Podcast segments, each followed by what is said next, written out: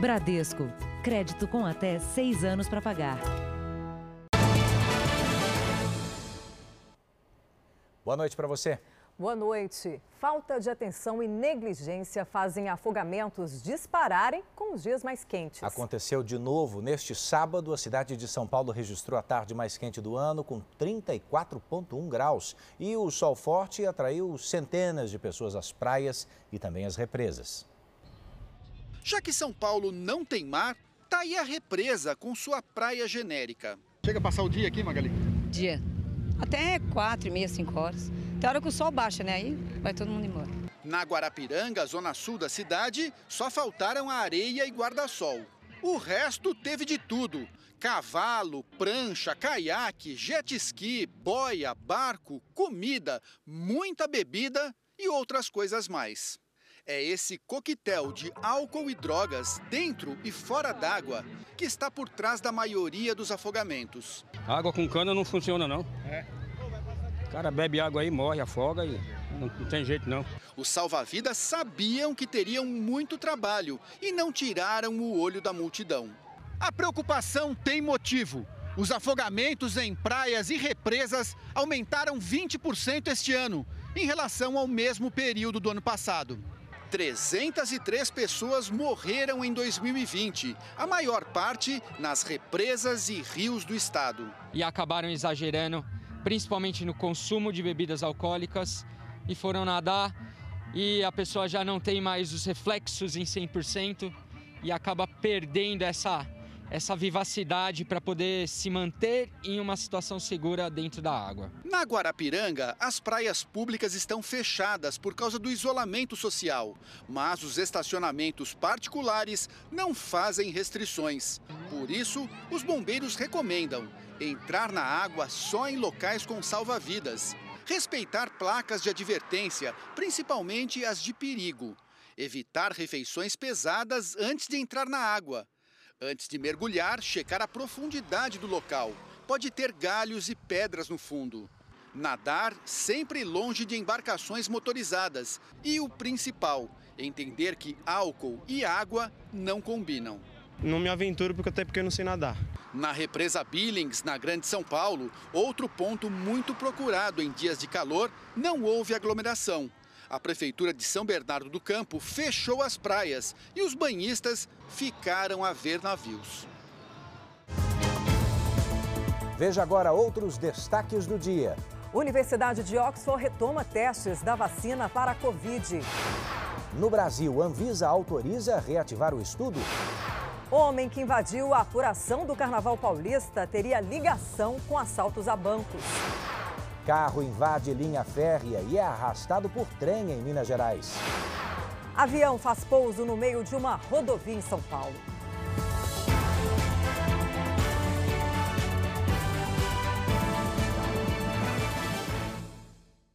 Oferecimento Bradesco.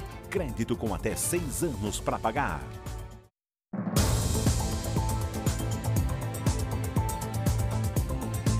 Você já está com o Jornal da Record para saber que o corpo de um motociclista desaparecido essa semana foi encontrado hoje, no Rio de Janeiro. Segundo a polícia, ele teria sido assassinado por causa de 20 mil reais que estava juntando para voltar para a cidade dele, no Nordeste. Ele era habilidoso sobre duas rodas. Starley Gomes de Souza, de 30 anos, era de Natal Estava no Rio havia um ano e sonhava em ganhar dinheiro como piloto de estante, categoria de manobras radicais com motocicletas. Mas sem conseguir participar de competições, vinha trabalhando como mecânico em Belfort Roxo, na Baixada Fluminense. Starley desapareceu na última quarta-feira. O corpo dele foi encontrado com marcas de faca às margens de um rio a 20 quilômetros de onde morava. As características do crime levam a polícia a trabalhar com a hipótese de latrocínio, roubo seguido de morte. Os investigadores ainda buscam imagens das câmeras de segurança da rua onde Starley morava. A suspeita é de que o autor do crime sabia que o piloto guardava dinheiro em casa. Os amigos contam que o rapaz chegou a economizar 20 mil reais e que, por falta de opções com o esporte, tinha a intenção de deixar o Rio de Janeiro. Ele estava juntando uma grana, já havia um tempo para comprar um carro Inclusive esse carro ele ia colocar a moto dele em cima, que seria uma picape, e levar para o Rio Grande do Norte. E a gente acredita que o motivo é esse dinheiro aí, ele foi vítima de um, de um golpe. Em Natal, a família do piloto gravou um vídeo. O irmão mais velho segura um dos troféus de Starley. Era um rapaz muito bom, tinha muitos amigos, todos gostavam dele. Tinha sonho, né? Tinha sonho a ser realizado. Infelizmente aconteceu isso com meu filho. Eu quero justiça. Bom, agora uma daquelas imagens que não se vê todo dia. Um avião monomotor em pane pousou numa rodovia em São Paulo. Foi por volta das 10 e meia da manhã no Rodoanel, que interliga diferentes estradas da região metropolitana da capital paulista. A sorte foi essa, ó. no momento do acidente havia muito pouco movimento, o que inclusive facilitou a manobra de emergência do piloto. Duas faixas ficaram interditadas por segurança até que esse monomotor fosse guinchado para fora da pista. O motivo do pouso forçado, claro, ainda vai ser investigado, mas o importante é que ninguém ficou ferido. A pandemia fez com a inadimplência em condomínios aumentasse em relação ao ano passado. Então, atenção, gente, o nosso QR Code já está aqui na tela, então você pode apontar a câmera do celular e conferir seis passos importantes para evitar o aumento das dívidas e também organizar suas finanças.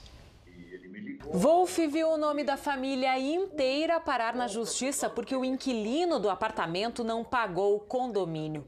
A conta chegou aos 28 mil reais. É um sentimento muito ruim, né? Fica pensando assim: você consegue uma coisa, de repente você vai perder por culpa que não é sua.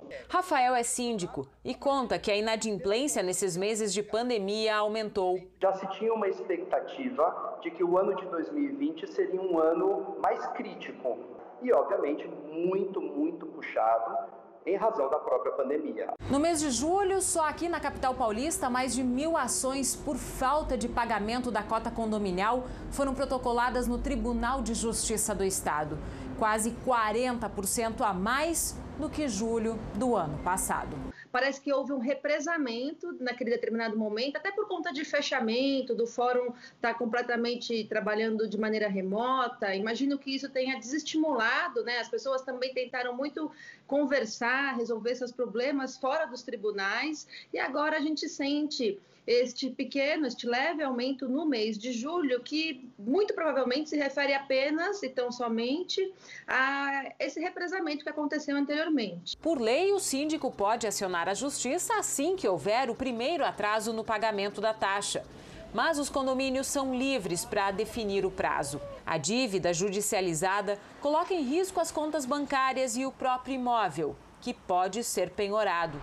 Por isso, a dica dos especialistas é sempre tentar uma negociação. Na posição do morador inadimplente, eu super recomendo que ele procure o síndico imediatamente, para que não, não, não vire uma bola de neve e essa dívida se estenda aí ao ponto de ficar insustentável e impagável. Melhor forma é a solução consensual. Foi esse o caminho que Wolf seguiu para salvar o imóvel. Eu acho que a gente consegue chegar num denominador comum, sim. É, e o segundo semestre, tradicionalmente, é um período de oportunidades para quem procura emprego, com abertura de vagas temporárias, por causa do Dia das Crianças e também do Natal. Este ano, a pandemia tirou o trabalho de milhões de brasileiros. A aposta está em contratos por período curto, para quem sabe aí conseguir a efetivação depois. Quando o coronavírus chegou ao Brasil, trouxe, além da doença, muitas incertezas. Entre elas, o crescimento do desemprego e o fechamento de milhares de empresas. Mas, diferentemente da realidade do emprego formal, que está patinando em meio à crise econômica, o trabalho temporário dá sinais de vitalidade.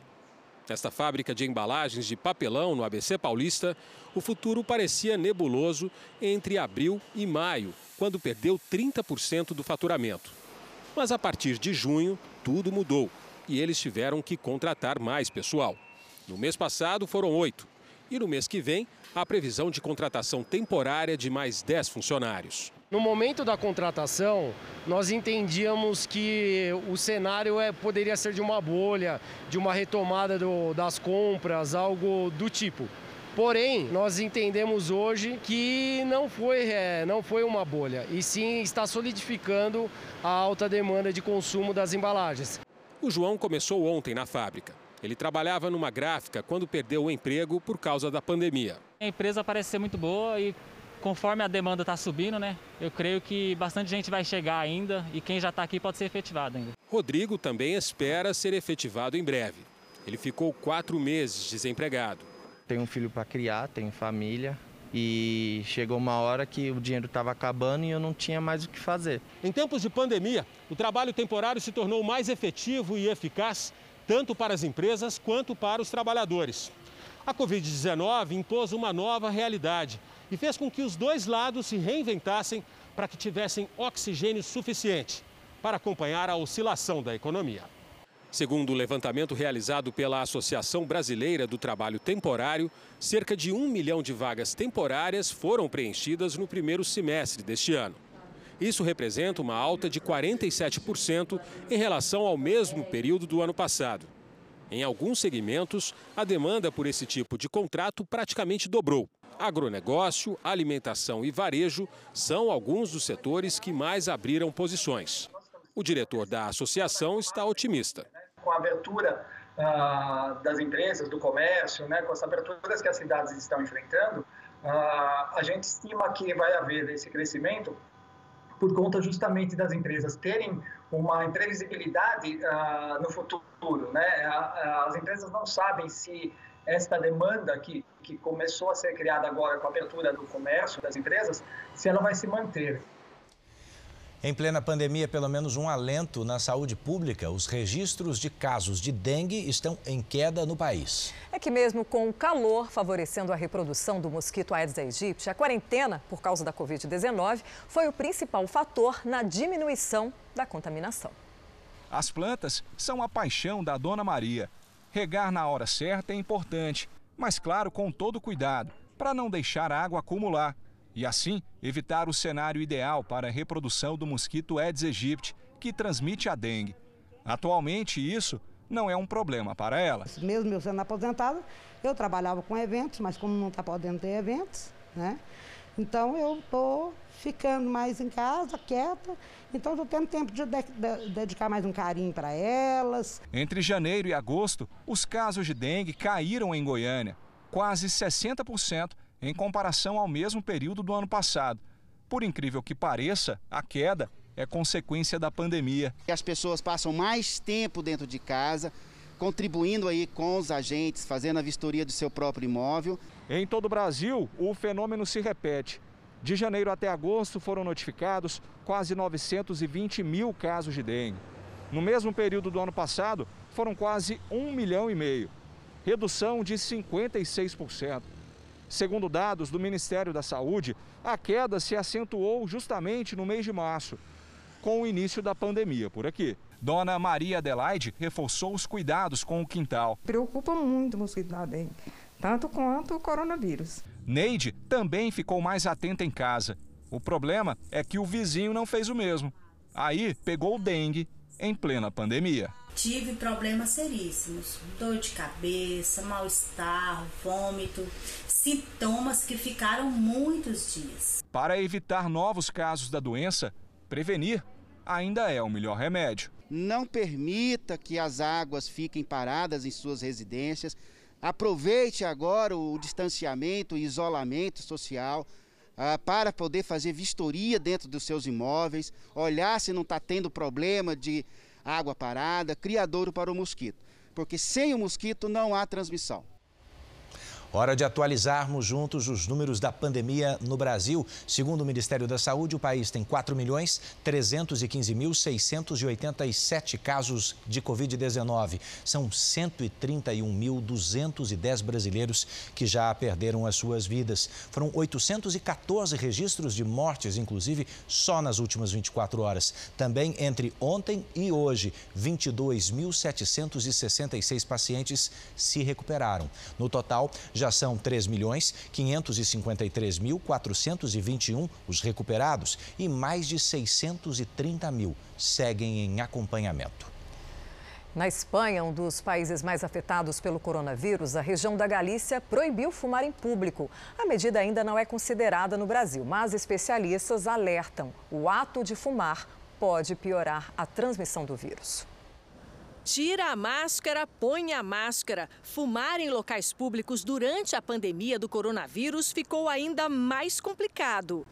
A gente sai, tira a máscara, fuma rapidinho, aí passa álcool, bota a máscara, entra correndo. Viviane botou a máscara assim que terminou o cigarro. Fez o correto. Fumantes não podem ser multados enquanto estiverem fumando, mas têm de recolocar a proteção logo depois. A multa no estado de São Paulo pode passar dos 500 reais para quem circula sem máscara. O César também teve de se adaptar e mudou o antigo hábito. Onde o pessoal fica concentrado fumando, eu fumo separado. O pessoal abusa demais. Nossa equipe flagrou na capital paulista pessoas sem máscaras, fumando e conversando sem manter o distanciamento social recomendado de um metro e meio a dois metros. Segundo especialistas, o ato de fumar é capaz de promover a proliferação do vírus. Ficar alguns instantes sem a máscara, mesmo em locais reservados, como fumódromos, pode ser arriscado. Se o tabagista for portador, quando ele tira a máscara e sai é, inspirando e expirando aquela fumaça, é capaz de transmitir esse vírus a uma distância maior. Em toda a Espanha, um dos países mais afetados pelo coronavírus, o ato de fumar está na mira das autoridades. Não poder fumar. E na região da Galícia, no noroeste do país, foi proibido fumar em locais públicos. Uma medida extrema que ainda não é discutida no Brasil. Mas o infectologista recomenda: também evite andar e fumar ao mesmo tempo. O que a gente tem visto com bastante frequência é, são pessoas que abaixam a máscara, colocam no pescoço e saem pelas calçadas fumando. Isso não é um procedimento adequado, né? porque acaba expondo outras pessoas ao risco enquanto você está circulando. É bom que vai incentivar as pessoas a pararem, né, um pouquinho, porque você vai ter que reduzir o cigarro querendo ou não. Olha, a ação anti-inflamatória do açaí também é estudada no combate aos efeitos da Covid-19. Pesquisadores querem desenvolver um medicamento para atuar no pulmão, o órgão mais atingido pela doença. O estudo é feito pela Universidade de São Paulo e a Universidade de Toronto, no Canadá. Os pesquisadores identificaram que o extrato do açaí da Amazônia contém uma substância que combate a inflamação dos pulmões, órgão mais afetado pela Covid-19. E nós conseguimos identificar que o, o, fruto, de fato, ele, ele tem uma capacidade anti-inflamatória expressiva, o seu extrato, né? E também nós identificamos o mecanismo, o modo como esse extrato ele desempenha essa função. E daí, para nossa surpresa, uh, o mecanismo pelo qual ele atua é justamente um dos mecanismos que são envolvidos na resposta inflamatória pulmonar dos indivíduos que uh, são diagnosticados com Covid-19. A pesquisa já está na fase final. 580 pacientes que testaram positivo para o novo coronavírus vão participar da última etapa para verificar a eficácia do remédio. São brasileiros e canadenses. O grupo vai ser dividido. 240 vão receber uma dosagem do medicamento feito com o açaí e a outra metade apenas placebo, uma substância sem efeito. O estudo não é para desenvolver uma vacina contra a Covid-19, mas sim um medicamento que vai conseguir oferecer um tratamento mais eficaz. O resultado da pesquisa só deve ficar pronto no final deste ano. Os médicos estão otimistas, já que o açaí tem se mostrado um grande anti-inflamatório natural. O açaí é pesquisado há anos na Universidade Federal do Pará. Os nutrientes já estudados tornam a fruta poderosa, indicada para várias doenças tem efeito benéfico nas doenças cardiovasculares, ele tem efeito vasodilatador, ou seja, ele pega as artérias do nosso corpo, dilata para que vá mais sangue, nutra mais os tecidos, os órgãos. Então, todos esses efeitos são muito bons para a saúde. Uma suspeita de irregularidades cadastrados fez com que o governo federal suspendesse o pagamento do auxílio emergencial e do Bolsa Família para mais de 900 mil pessoas. Elas devem receber ainda em setembro. Hoje foi dia de saque para muitos trabalhadores que não estavam incluídos nesse grupo. Nesta agência, no centro de Salvador, a fila se estendeu pelo quarteirão. necessidade, né? Quem tem filhos para criar também, dois filhos, né? E preciso muito desse dinheiro. Para mim fica mais fácil, porque durante a semana fica muito cheio ainda. A movimentação foi grande hoje nas 770 agências da Caixa Econômica Federal, que abriram das 8 horas da manhã ao meio-dia em todo o país. Os beneficiários do auxílio emergencial, nascidos de janeiro a novembro, puderam sacar o dinheiro nos caixas eletrônicos. Seu Edmilson foi para onde havia sombra. Aqui senta nas cadeiras e vai rapidinho. Também foi liberado o saque no valor de até R$ 1.045 do FGTS emergencial para os trabalhadores nascidos de janeiro a abril. Mas nem todos os beneficiários puderam sacar o dinheiro este ano. Ministério da Cidadania informou que mais de 900 mil pessoas ficaram sem o auxílio emergencial ou Bolsa Família em agosto por causa de uma revisão do governo federal. Elas devem receber o benefício ainda este mês. O bloqueio ocorreu por suspeita de irregularidade nos cadastros. Quem não tiver o pagamento liberado em setembro precisa aguardar a conclusão de uma nova análise. E olha aqui, cultivar plantas em casa, principalmente em lugares pequenos, não é uma tarefa fácil, mas um grupo de estudantes do Rio de Janeiro criou um jeito de deixar esses ambientes mais verdes. Olha, com a ideia deles, as plantinhas nem ocupam tanto espaço, viu? E não precisam ser regadas com tanta frequência. Da alimentação vegetariana ao cultivo dos próprios alimentos. De grão em grão, a variedade foi crescendo e o verde, antes só visto pela janela, hoje ocupa o cômodo da casa. Mas Letícia precisou aprender. Cada plantinha nova é um serzinho novo que você tem que conhecer o que ele precisa, como cuidar. E eu já perdi já algumas plantas, é normal. Não pode desistir. Nem desistir, nem se preocupar. Para facilitar os cuidados, estes estudantes de engenharia da Universidade Federal do Rio de Janeiro idealizaram uma cápsula da vida dentro o fruto de muita pesquisa. É, a gente tentou montar um time é, multidisciplinar, né, para a gente conseguir agregar o maior conhecimento possível e conseguir fazer uma, um produto que resolvesse o problema. Na caixinha, que ocupa pouco espaço, também existe um reservatório de água, que só precisa ser preenchido a cada 25 dias. A cápsula não tem a composição exata é, de nutrientes e de oxigênio que cada plantinha vai precisar. Um estudo feito pelo grupo aqui no Rio de Janeiro mostrou que 74% dos entrevistados gostariam de ter uma horta em casa, mas não cultivavam por várias razões, como falta de tempo, espaço ou conhecimento. O projeto floresceu por meio da internet. E em pouco mais de uma semana, os frutos foram colhidos.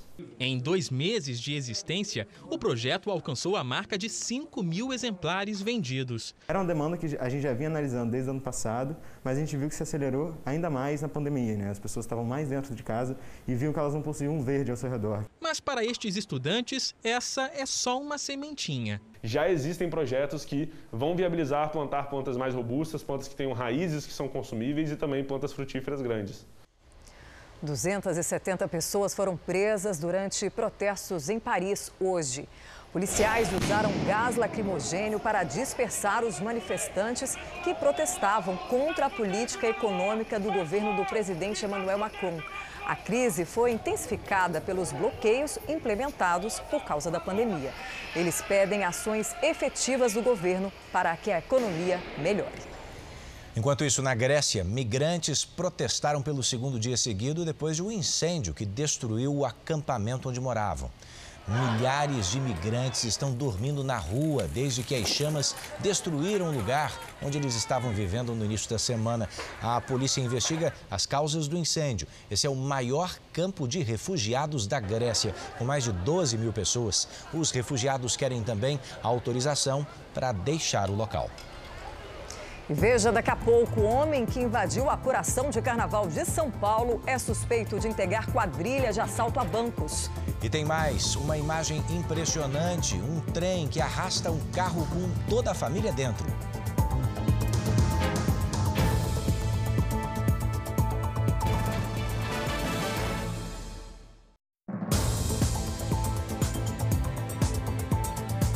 Presidente Jair Bolsonaro se encontrou com ministros e deputados hoje em Brasília. Pela manhã, o presidente Jair Bolsonaro aproveitou o tempo ensolarado para dar umas voltas de moto ali mesmo, no Palácio da Alvorada. O presidente recebeu para o almoço os ministros Rogério Marinho, Tarcísio Gomes e General Ramos, além do ex-líder do governo na Câmara, Major Vitor Hugo, e o deputado Hélio Negão. Na saída, nenhum deles parou para falar com a imprensa. Bolsonaro deixou a Alvorada no início da tarde para levar a filha Laura, de 9 anos, para andar a cavalo na Granja do Torto, mesmo local onde o ministro da Economia, Paulo Guedes, está residindo durante a pandemia. Não foi divulgado se os dois se encontraram. O ministro da Economia participou, por meio de videoconferência, da reunião que escolheu o novo presidente do Banco Interamericano de Desenvolvimento, o BID. O escolhido foi Maurício Claver Carone, atual conselheiro para a América Latina do presidente norte-americano Donald Trump. A candidatura teve o apoio do Brasil. Claver Carone assume em outubro para um mandato de cinco anos. Ele vai suceder Luiz Alberto Moreno, que está no BID desde 2005. É a primeira vez em mais de 62 anos que a instituição será comandada por um norte-americano. O BID tem 48 países membros e a sede fica em Washington.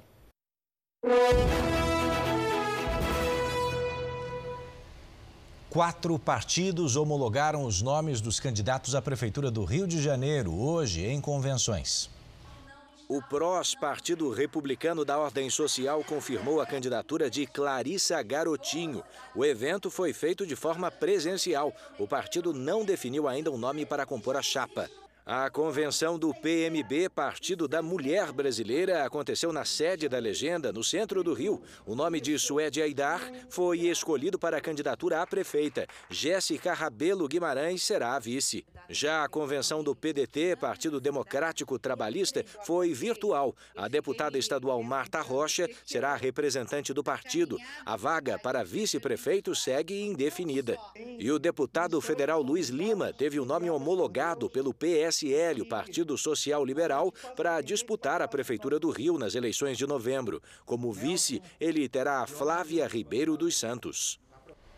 E em São Paulo, alguns partidos deferiram os nomes dos candidatos a prefeitos. Em uma convenção virtual, o PSDB, Partido da Social Democracia Brasileira, oficializou a candidatura de Bruno Covas e do vice Ricardo Nunes à Prefeitura de São Paulo. Atualmente, o Tucano já comanda a gestão da capital paulista. O PT, Partido dos Trabalhadores, também realizou uma convenção virtual. O ex-prefeito de São Paulo, Fernando Haddad, discursou oficializando a candidatura de Gilmar Tato. O vice não foi apresentado. O PTB, Partido Trabalhista Brasileiro, manteve a convenção presencial em São Paulo e confirmou como candidato o advogado Marcos da Costa. A candidata a vice é a APM Edjane Souza. E agora há pouco o PSTU, o Partido Socialista dos Trabalhadores Unificado, também fez uma convenção, foi virtual. A legenda confirmou a candidatura de Vera Lúcia Salgado para a Prefeitura de São Paulo. O vice é o professor Lucas Antônio.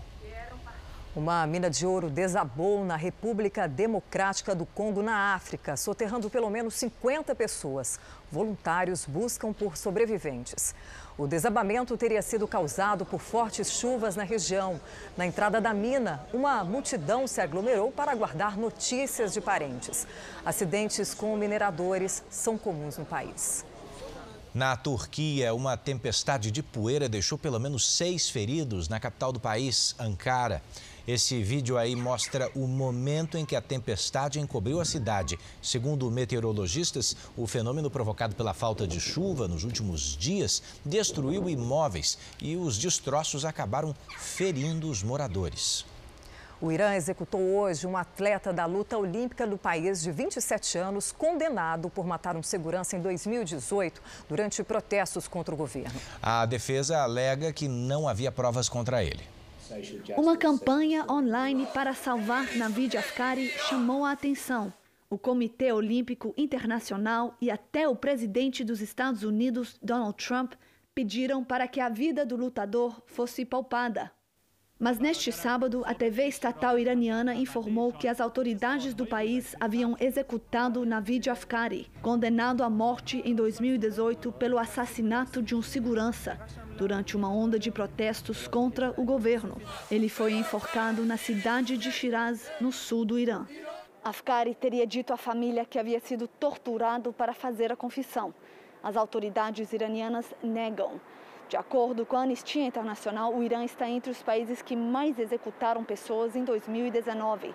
Foram 250. Os dois irmãos do lutador também estão presos no Irã, condenados a 54 e 27 anos de prisão pelo mesmo crime.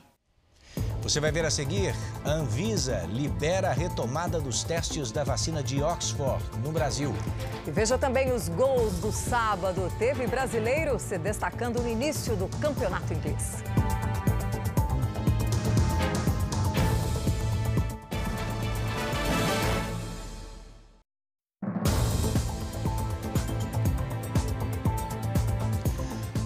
Longo período de estiagem derrubou o nível dos reservatórios em importantes regiões produtoras de energia do país. No interior de São Paulo, a situação é crítica. Segundo o operador nacional do sistema, a unidade opera abaixo de 19% da capacidade. Luiz Fernando é dono de um restaurante às margens do Rio Grande, na cidade paulista de Icém. Há três meses sem chuva, o nível da represa está baixando. Em tempos de cheia, a água chega bem perto e se torna um atrativo a mais. Agora, ele vê o rio cada vez mais distante. E os clientes também. Ela estando baixo desse jeito ainda diminui muito o turista, em torno de 30%. Agora com a pandemia deu mais de 70%. Para completar o faturamento, ele aluga barcos e casas flutuantes para pescadores. Outra atividade prejudicada pela seca. O reflexo da estiagem também pode ser sentido aqui no reservatório da hidrelétrica de Marimbondo, que está com apenas 19% da capacidade. Este é o menor volume do ano e menos que o registrado em setembro de 2019. Por causa disso, a usina está trabalhando apenas com pouco mais da metade da capacidade da geração de energia. A lista de atividades que dependem do rio é extensa. A pesca profissional é uma delas. A Edinalda ganha a vida nas águas do Rio Grande há 26 anos. Ela conta que a seca deste ano está sendo mais prolongada e isso já causou um prejuízo incalculável. Eu sempre tenho no meu freezer muito filé para vender. Deve fazer mais ou menos um mês que nem filé eu estou fazendo, que não dá para fazer. Pega muito pouco. Porque eu tenho fé que logo vem uma chuvinha e recompensa a gente. A cantora Vanusa, que está internada em um hospital público no litoral paulista, foi transferida hoje para a UTI. O comunicado foi feito em uma rede social pelo filho da cantora. Rafael Vanucci disse que a mãe teve um quadro de queda de pressão e saturação baixa de oxigênio. Vanusa foi, no, foi internada no início dessa semana com pneumonia.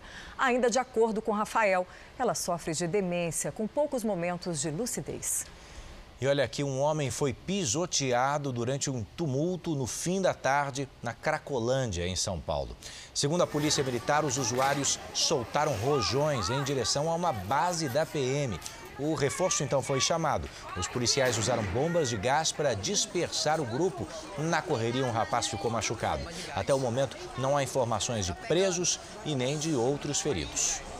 Foi preso em São Paulo um dos suspeitos de planejar e executar assaltos cinematográficos a agências bancárias. O mais recente aconteceu em julho, no interior do estado. E olha o detalhe: esse criminoso é o mesmo que invadiu a apuração do Carnaval Paulista e rasgou as notas dos jurados lá em 2012.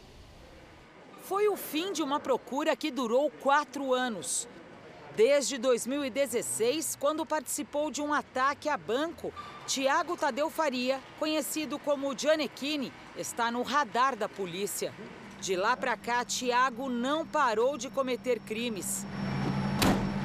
De acordo com as investigações, em julho deste ano, ele estava entre os 30 assaltantes que levaram pânico e terror à cidade de Botucatu, no interior de São Paulo.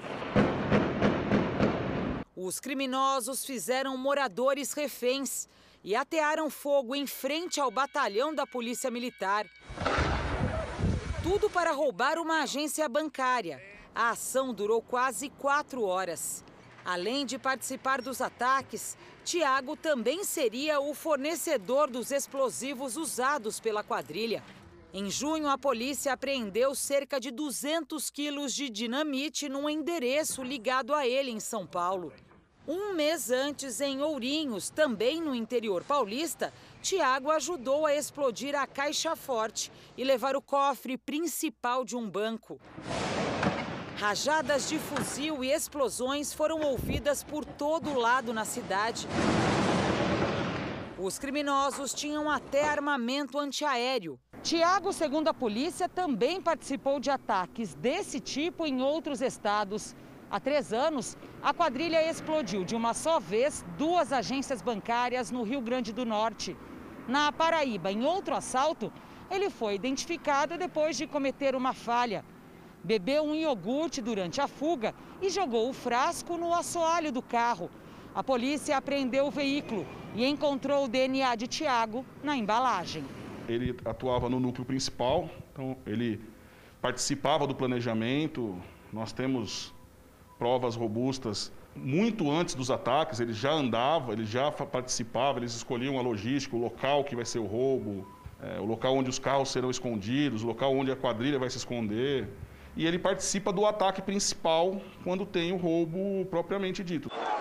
O assaltante ficou conhecido no país em 2012, quando invadiu a apuração do Carnaval Paulista e rasgou as notas dos jurados. O vandalismo deu início a uma grande confusão. Na época, Tiago foi preso. Ele era integrante de uma escola de samba de São Paulo. Tiago, por que você fez isso, Tiago? E num assalto a banco no litoral do Rio Grande do Sul, três criminosos acabaram mortos num tiroteio com a polícia. Reféns foram usados como escudo humano pela quadrilha. A câmera de segurança de um mercado registrou a chegada dos criminosos. São cinco, armados com fuzis e usando coletes à prova de balas. Três descem do carro e vão em direção à agência bancária, localizada na principal avenida de Itati, município gaúcho com cerca de 3 mil habitantes. Os clientes são retirados do banco e feitos como reféns numa espécie de escudo humano. Depois do assalto, a quadrilha fugiu em dois carros. Um dos veículos foi abandonado em uma estrada rural. Na mesma região, policiais militares localizaram parte do grupo. Houve troca de tiros. Três assaltantes morreram no confronto. É um grupo que está acostumado a praticar esse tipo de, de ação, né? Uh, inclusive, foram identificados que já haviam participado de outras, outras ações delituosas dessa natureza. De acordo com a polícia, nenhum dos reféns ficou ferido. Dois assaltantes conseguiram escapar. A quantia levada pelos criminosos não foi divulgada. Apesar da pandemia, o Rio Grande do Sul já registrou 37 ataques a banco este ano. E no interior de Minas, um flagrante impressionante. Estou curioso para ver essa imagem com vocês. Um trem arrastou um carro com uma mãe e dois filhos dentro pela rodovia. O vídeo mostra o momento em que o trem atinge o carro no cruzamento. O veículo é arrastado pelos trilhos, permanece na mesma posição até desaparecer nas imagens. O trem e o automóvel só param cerca de 500 metros depois. Era por volta de 6 da manhã. Quem dirigia o carro era Janaína. No banco traseiro, os dois filhos, de 9 e um ano e meio. Estava vindo levar meus filhos para casa da minha mãe no bairro para mim ir trabalhar. Então, é, e aconteceu o que aconteceu hoje. A ferrovia fica bem no meio da cidade e as vias que ela cruza são bem movimentadas. Segundo Janaína, a visibilidade é ruim e, para piorar, ela afirma que o trem não emitiu nenhum sinal sonoro, mesmo próximo ao cruzamento. Tem testemunha que ele não buzinou e eu só vi o impacto.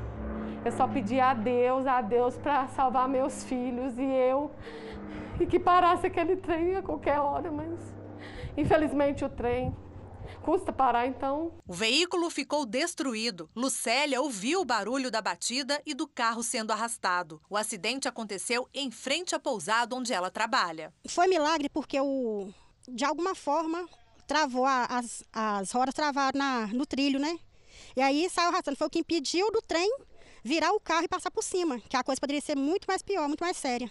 Em nota, a empresa responsável pela linha férrea informou que o condutor da locomotiva adotou todos os procedimentos de segurança necessários, como o acionamento de buzina e faróis, para informar proximidade com o cruzamento. Janaína e os filhos tiveram apenas ferimentos leves.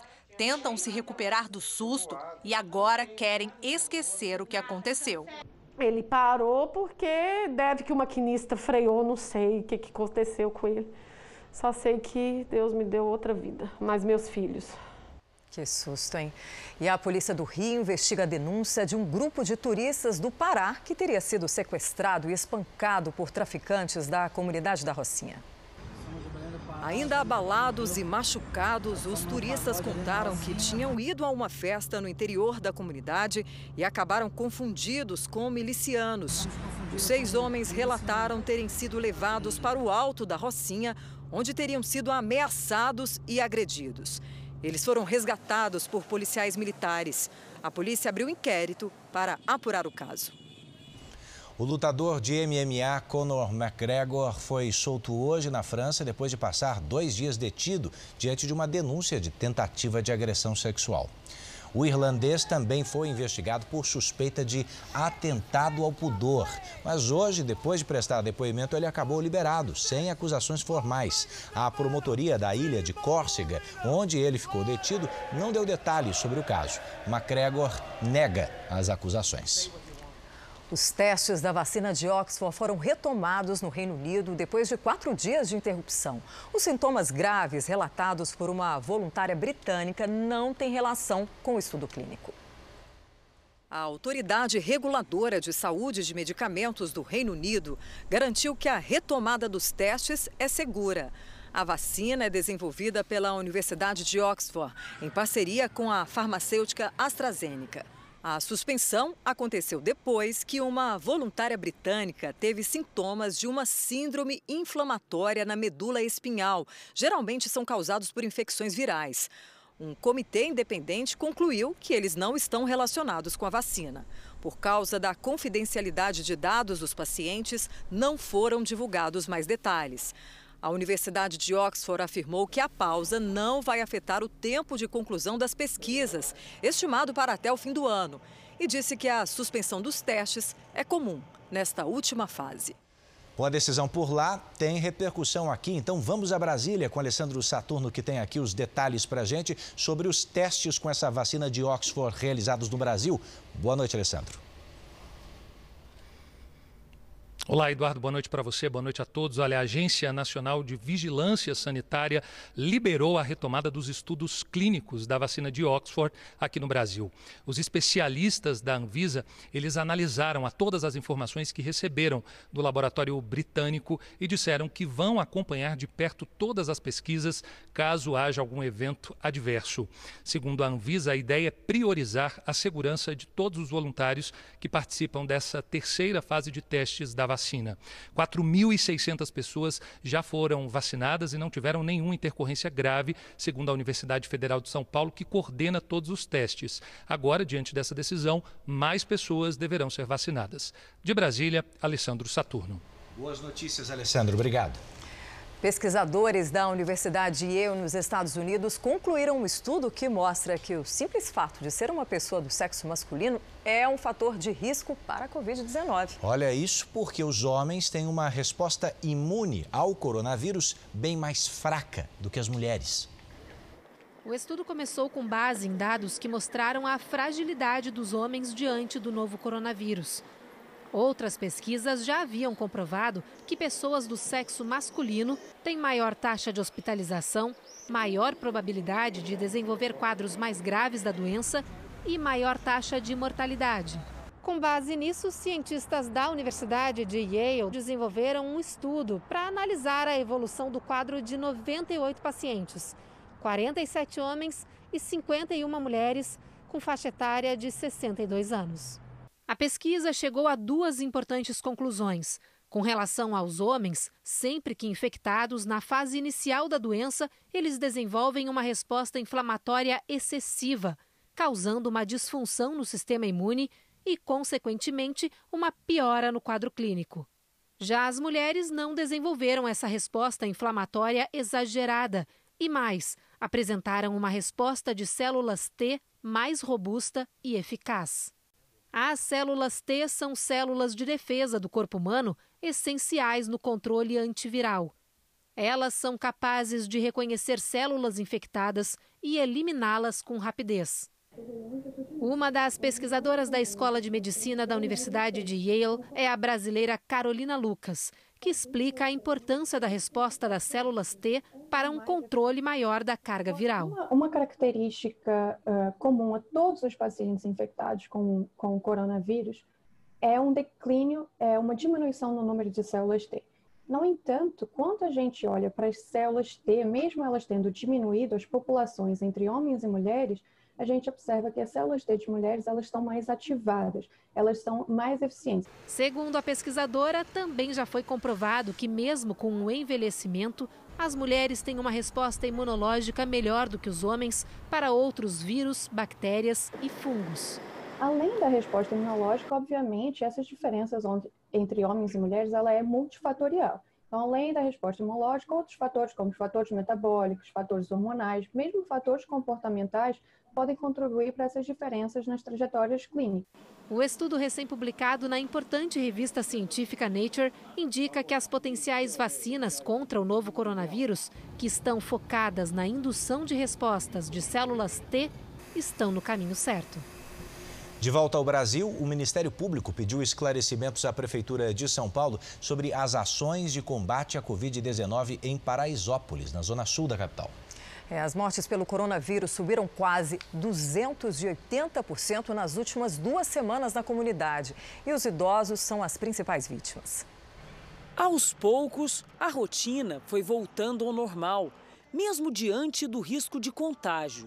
Ainda mais desafiador nas favelas, onde o índice de ocupação é alto e a renda baixa, o que dificulta o isolamento pessoas estão voltando a trabalhar, se contaminando e voltando para casa e contaminando as suas famílias. Na casa da Érica, pelo menos duas pessoas tiveram Covid. A minha irmã e o meu pai. Mas eles ficaram bem ou eles se agravaram? Eles ficaram bem, só a minha irmã ficou um pouquinho ruim. A comunidade de Paraisópolis é quase uma cidade com 100 mil habitantes. Aqui, a taxa de morte por Covid aumentou 237% em pouco mais de dois meses, na segunda fase da quarentena. A pesquisa mostra que o crescimento mais expressivo ficou entre os idosos, um avanço de 275% no número de óbitos.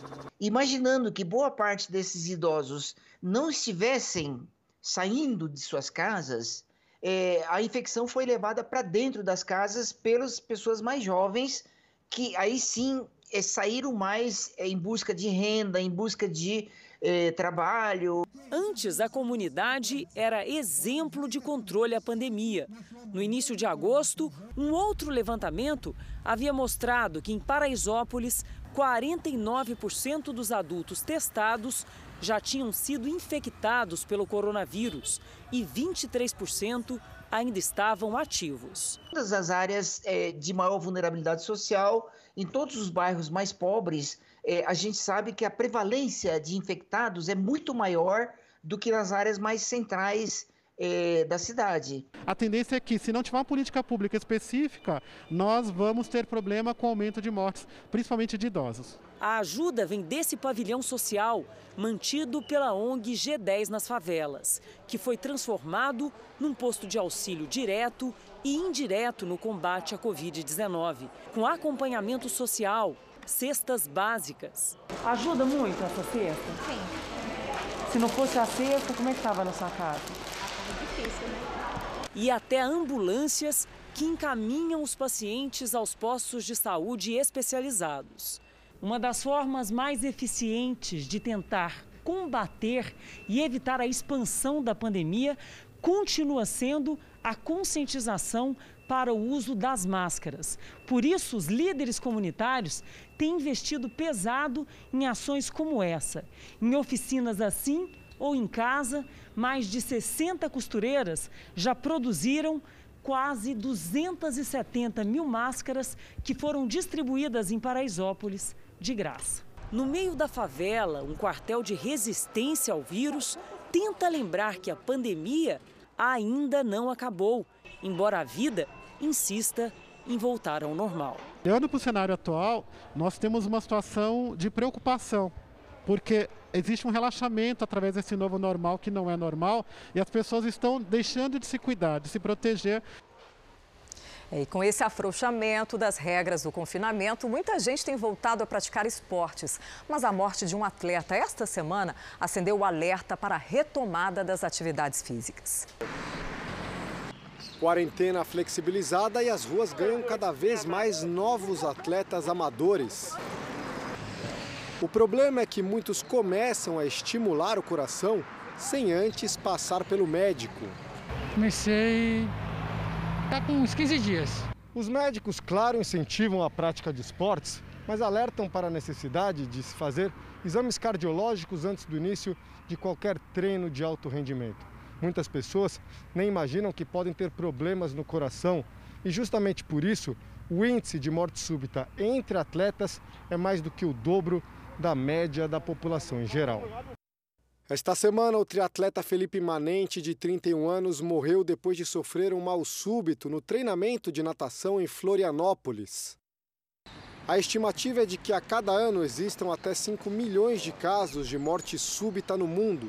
Mesmo jovens atletas devem ter cautela. Esse tipo de doença, esse tipo de acometimento, é, varia desde alterações genéticas, passando por alterações adquiridas é, de infecções virais, por exemplo, chegando à doença arterial coronariana, que é uma, uma situação de, de uma doença degenerativa, né? uma doença relacionada ao envelhecimento e a maus hábitos de vida. Outro alerta: quem foi diagnosticado com a Covid-19 também precisa checar o coração antes de voltar aos treinos. No Covid, é, a gente teve alguns estudos mostrando entre 7% e 22% de acometimento cardíaco, o que é um número bastante alto, bastante expressivo.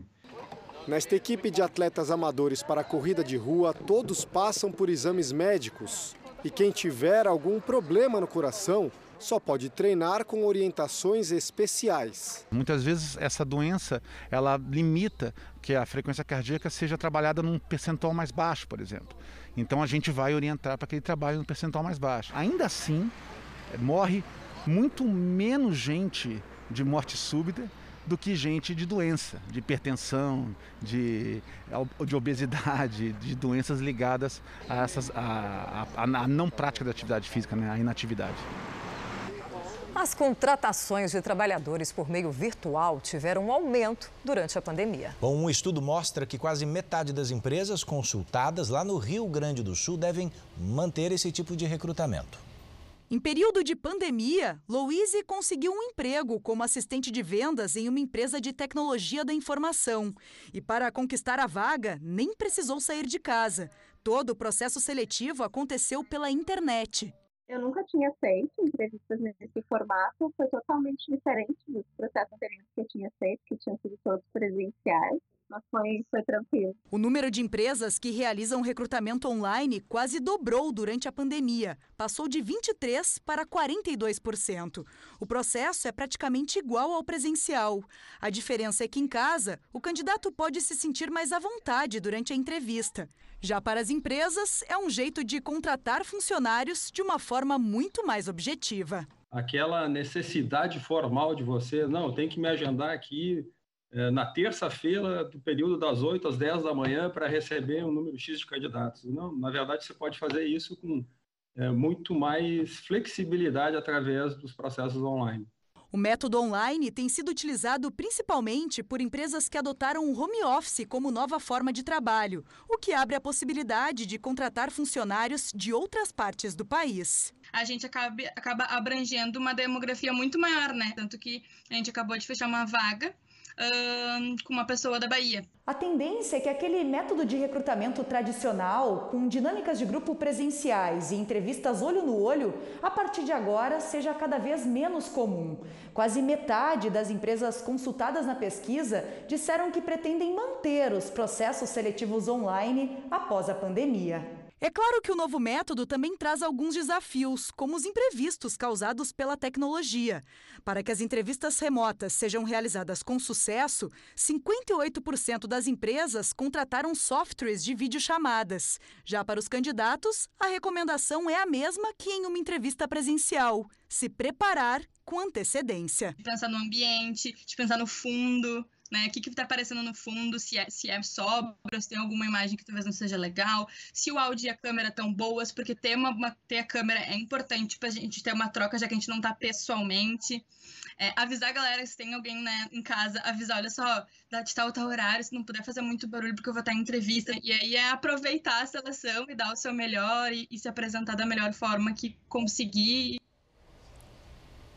Um estudante vende doce em Goiânia para tentar pagar a faculdade. Aos 29 anos, ele sonha e luta, viu, para se formar. Nessa caixa, o jovem estudante de medicina carrega algo muito além de paçocas. Tem o peso do maior sonho do Rangel, se tornar médico. É no semáforo fechado, de carro em carro e embaixo de um sol escaldante que ele tem alguns segundos para conquistar a ajuda que precisa. Eu vendendo paçoquinha para pagar minha faculdade, é, você aceita uma? Não, não passou aqui, não. Tira só 3 reais. Tem dois, ó. Ah, obrigado, Deus abençoe. Muito obrigado. A determinação do rapaz comove muita gente que ajuda como pode. Está correndo atrás do estudo, né? Isso é bom, é, é interessante. A pessoa ter força de vontade, foco. É, me dá um tanto bom aí. Eita! Não tem real. Isso demonstra que ele está querendo chegar em algum lugar. Há pouco mais de dois anos, Rangel deu o primeiro passo. Se matriculou em uma universidade particular no Paraguai. Mas a pandemia mudou a vida dele. A faculdade, que custava cerca de mil reais por mês, precisou ser trancada e ele voltou para a casa dos pais em Goiânia, onde segue estudando sozinho. O meu principal objetivo é passar numa federal. Esse é o meu plano. Eu tenho estudado em casa, tenho estudado para o Enem para isso. E... Mas eu sei que é, as vagas são muito concorridas no Brasil. Estudar medicina é um sonho que Rangel carrega desde a infância. Mas na adolescência ele precisou parar os estudos depois que o pai sofreu um acidente. Aos 13 anos de idade, foi vender água de coco na rua. E só aos 22 conseguiu concluir o ensino médio. Agora, aos 29 anos, ele está de volta aos semáforos para realizar o sonho de menino de ser médico eu tenho uma convicção muito forte no meu coração. Medicina, para mim, é, é, o que eu nasci para fazer. Eu nasci para ser médico. E a medicina é uma ferramenta, para mim, fundamental para mim poder ajudar muito mais pessoas no Brasil e, e no mundo. Diante de todos os imprevistos da vida, uma coisa é certa: desistir não está nos planos de Rangel.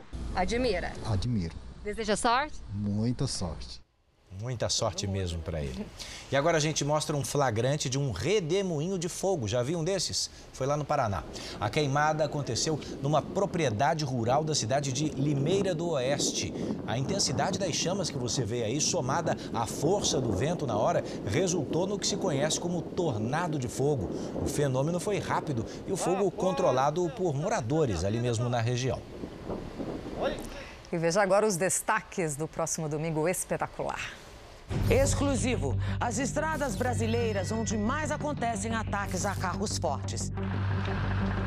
O depoimento do vigilante que foi ferido e viu o colega ser morto durante um assalto. Quantos tiros foram disparados?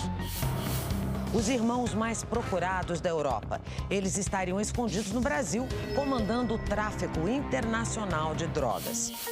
Uma entrevista com o filho de Hebe Camargo. Por que ele veio a público defender a memória da mãe? Eu não posso me calar mais. E o presente que a apresentadora ganhou e hoje é uma das peças mais valiosas para ele. O desabafo do jogador Hulk. Pela primeira vez ele fala sobre o fim do casamento e o namoro com a sobrinha da ex-mulher. No Por Onde Anda tem uma conversa com o cantor Salgadinho. E a música é inédita que ele fez com o amigo Ronaldinho Gaúcho enquanto o jogador estava preso no Paraguai. Liga pro Ronaldinho Gaúcho, será que ele te atende? Vamos ver. É no domingo espetacular, depois da hora do faro. Até lá. Vamos com futebol. O campeonato inglês começou hoje. O atual campeão Liverpool venceu em um jogo de sete gols. E dois brasileiros foram bem na estreia do Arsenal. William chutou, o goleiro deu rebote e Lacazette fez Arsenal 1, Fulham 0. Numa jogada de brasileiros, William bateu o escanteio e o zagueiro Gabriel fez o segundo, de cabeça. Aubameyang ainda marcou mais um, Arsenal 3, Fulham 0. De pênalti, Salah fez o primeiro do atual campeão inglês, o Liverpool, contra o Leeds United. O empate foi um golaço. Harrison recebeu na direita, passou por dois marcadores e bateu no canto do goleiro Alisson. Um a um. O zagueiro holandês Van Dijk, de cabeça, deixou o Liverpool de novo na frente. Mas o próprio Van Dijk falhou e Bamford empatou de novo, 2 a 2. Mas quem tem Salah tem tudo. O craque egípcio dominou com a direita e chutou de esquerda, no ângulo. 3 a 2. E depois de uma boa troca de passes do Leeds, Clich empatou o jogo de novo. 3 a 3. Salah, em outra cobrança de pênalti, fez o terceiro dele no jogo e fechou o placar. Liverpool 4, Leeds United 3. E aqui, pelo Campeonato Brasileiro, o Atlético levou a melhor sobre o Coritiba no Clássico Paranaense. Depois da tabela, a bola sobrou para Fabinho, que bateu forte no ângulo para fazer o único gol do jogo. Atlético 1, Coritiba 0. Por todo o país, várias temporadas de peças foram interrompidas por causa da crise do coronavírus. Uma pena, né? Em Belém, o Teatro da Paz retomou as atividades e vai usar aí a tecnologia para reaproximar o público da arte. Foram mais de três meses de portas fechadas. Sem público, um dos teatros mais antigos do país apostou num formato digital para reconectar espectadores à arte. As apresentações serão aqui, no Teatro da Paz. Só que desta vez tudo será gravado e postado na internet, como numa espécie de palco virtual. Quem tiver um celular, por exemplo, vai poder acompanhar as apresentações, experimentar música clássica e de casa mesmo, se sentir como se estivesse dentro da centenária casa de espetáculos.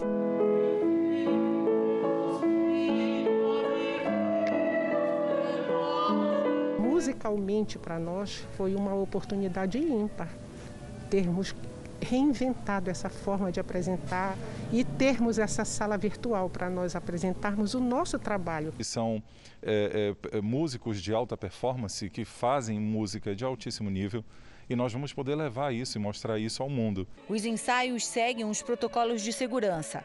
Cada artista espera a hora de entrar em cena no próprio camarim. Nada de aglomerar e as máscaras só podem ser tiradas durante a apresentação. Assistir aos concertos vai ser uma nova experiência para o público e para quem, do lado de cá, vai ter que se acostumar com uma plateia diferente. Quando a gente está no palco com a plateia, a gente precisa da energia, que é, é o combustível, né, para a gente deixar um pouquinho mais emotivo, mais forte a nossa intenção. Porém, eu acho que o nosso o compromisso agora é conosco mesmo, é com a gente. É sentir de verdade e transmitir através da tela.